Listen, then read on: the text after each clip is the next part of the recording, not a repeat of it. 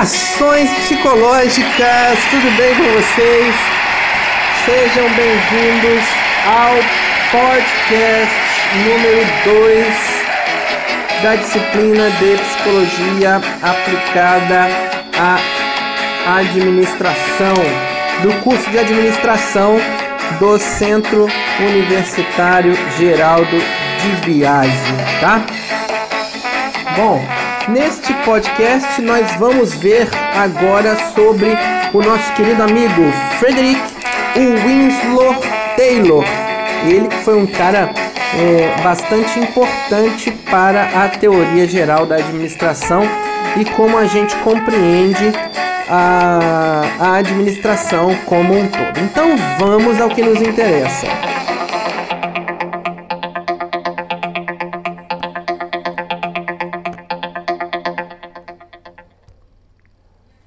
Bom, então vamos falar é, um pouco sobre a sobre o nosso querido amigo Taylor, né?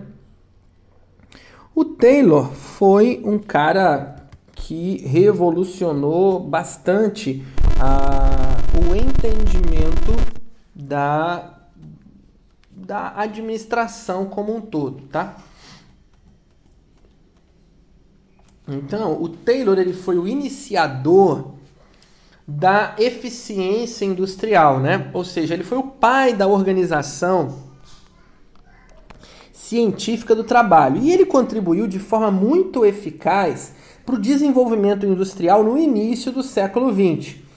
É, não vou ficar aqui contando a história dele, mas o que, que é relevante a gente saber dentro da história do Taylor, né? É, ele queria fazer com que. Primeiro, ele entendia que a gente desperdiçava tempo e dinheiro, a gente perdia recursos por causa de fazer as coisas erradas. Então ele queria achar um caminho, um meio termo, um caminho mais do meio, um caminho centrado para as coisas. Então foi graças ao Taylor que eh, ele começou a inserir, eh, começou a se inserir métodos, né, para se executar alguns tipos de trabalho, né.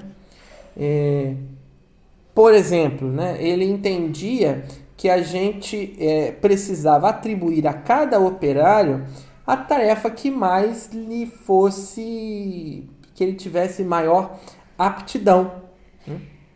O objetivo dele era desenvolver uma ciência que pudesse ser aplicada a toda e qualquer situação de trabalho, se colocando no lugar, né, se sobrepondo sobre os métodos rotineiros de trabalho. Então, ele buscava, ele queria selecionar cada trabalhador para cada posto de serviço de forma que ele trabalhasse o máximo e melhor possível. Mas bom, beleza. Então o Taylor, ele, a, a teoria do Taylor está destrinchada e aí eu vou por partes, né? Eu peguei, nós estamos vendo o livro mesmo dele que ele próprio é, escreveu. Então vamos ver é, como o Taylor procurava homens eficientes para isso.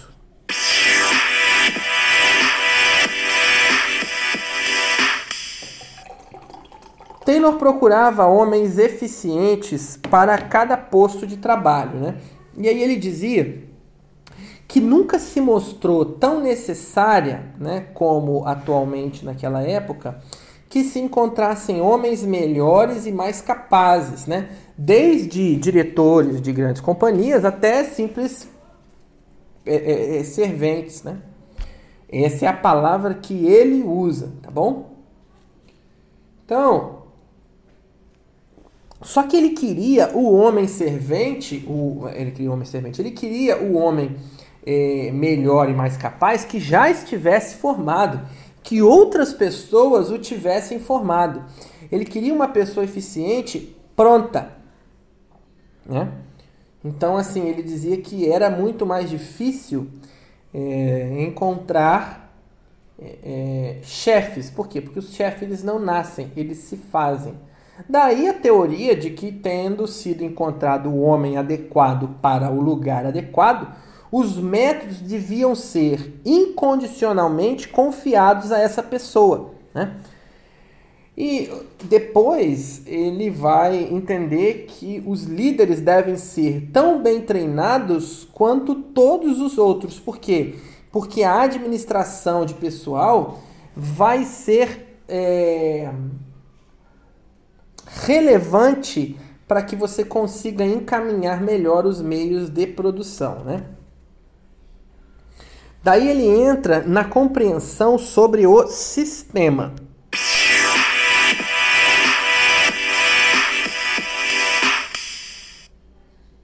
Daí, por isso ele vai dizer a importância crescente do sistema da organização.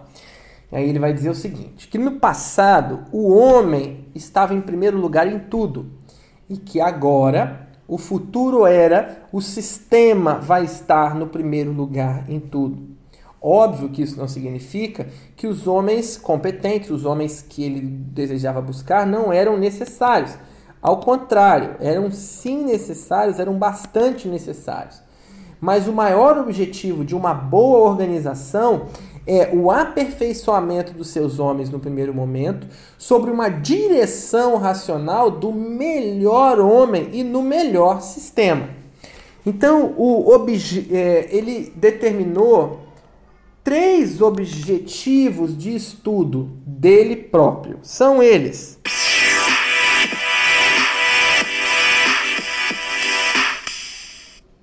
O primeiro objetivo indicar por meio de uma série de exemplos a enorme perda que é, vem sofrendo, né, que a indústria, que a fábrica sofre com a ineficiência em quase todos os atos dos trabalhadores, quase todos os atos que os trabalhadores executam diariamente, tá? O segundo, convencer quem estava lendo, obviamente, né, que o remédio para essa ineficiência está, antes de qualquer coisa, numa administração adequada que procura o melhor homem para a melhor posição. E terceiro, provar que a melhor administração é uma verdadeira ciência, regida por normas, princípios, leis claramente definidos, tal como a instituição fábrica, né? Por quê? Porque até então, é, como é que era governar, como é que se fazia o trabalho, como é que as leis de trabalho eram feitas? a partir, desculpe, a partir do fazer mesmo, né? As pessoas iam fazendo e iam aprendendo, iam fazendo e iam aprendendo, ou seja, conhecimento da experiência. E por isso ele realizou um estudo específico para determinar, para orientar é, essa administração científica. Né? E aí ele vai dizer que os principais objetivos dos sistemas de administração seriam, vamos lá,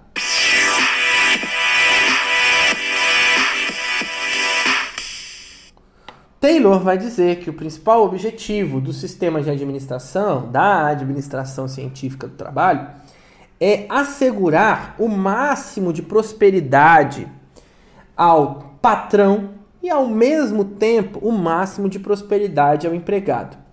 Obviamente, ele estava usando esse máximo de prosperidade num sentido amplo, compreendendo não só grandes dividendos e tal, mas como um alto grau de desenvolvimento.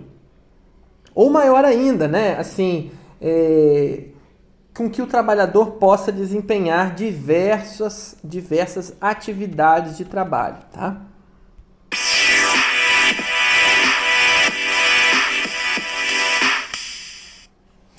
E aí o Taylor vai dizer que é, a maioria dos homens acredita que os interesses do empregado e do empregador são antagônicos, mas ao contrário. A administração científica tem certeza de que os verdadeiros interesses de ambos são um único e mesmo, ou seja, prosperidade do empregador não pode existir por muito tempo se não for acompanhada pela prosperidade do empregado, e vice-versa. É preciso dar ao trabalhador o que ele mais deseja, salário bom, e ao empregador também o que ele deseja, baixo custo de produção. Então, o Taylor vai realmente dizer que há uma harmoniosa relação entre empregador e empregado, tá?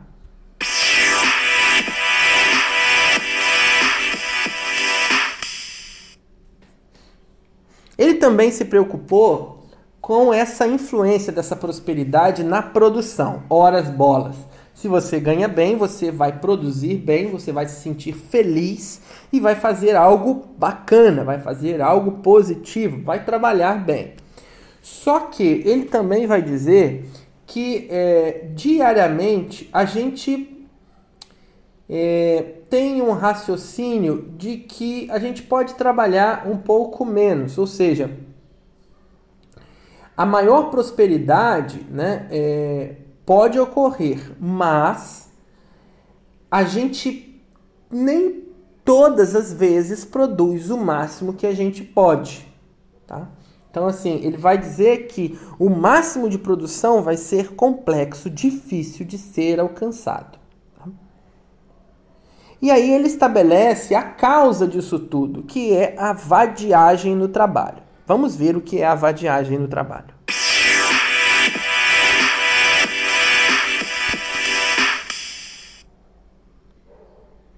Taylor vai dizer que a vadiagem no trabalho nada mais é do que a preguiça que o trabalhador tem. Ou seja, o trabalhador, se ele pode trabalhar menos do que ele trabalha, ele vai trabalhar menos do que ele trabalha. Se ele pode fazer menos do que ele já está fazendo, ele vai fazer menos do que ele está fazendo.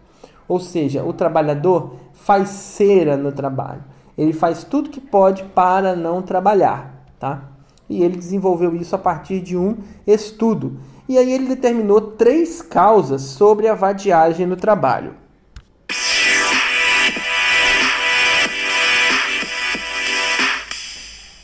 A primeira causa da vadiagem no trabalho é o erro de que o maior rendimento de um homem e da máquina vai ter, vai ter como resultado o desemprego de grande número de operários. Exemplo. Ah, então se eu produzir bastante, vai ter muito excedente e aí vai um monte de gente perder emprego. Tá? Segunda causa da vadiagem no trabalho, um sistema que ele vai dizer que é o sistema defeituoso da administração. Por quê? Porque como a administração até então era levada no conhecimento tácito, o que, que é isso? Conhecimento da experiência, vai fazendo e vai aprendendo. É, esse, esse, essa maneira mambembe, capenga, né, é, de levar o trabalho, obriga, força os empregados a fazer cera. Por quê? Porque eles não têm uma regra a, a seguir. Não há uma prescrição de um método de trabalho. E assim eles trabalham menos e podem enrolar. E terceiro, os métodos empíricos ineficientes, geralmente utilizados em todas as empresas, que fazem com que o operário utilize muito esforço para desempenhar uma tarefa que muitas vezes tem uma pequena importância. Então, o estudo que o Taylor fez procurou identificar que os lucros poderiam ser enormes, muito maiores, se houvesse uma substituição desses métodos empíricos, desses métodos da experiência, por métodos científicos devidamente estruturados que orientassem toda a estrutura de trabalho para é, assegurar uma maior produção com um menor custo. Então, basicamente, essa foi a, a teoria do Taylor. E isso foi um marco para a administração. E a gente vai poder entender por que na nossa aula. Então, aguardo vocês na nossa aula. Um abraço, fique com Deus. Los bazares coreanos de San Pablo. Imágenes de un volcán en Filipinas salen en la red de televisión de Mozambique.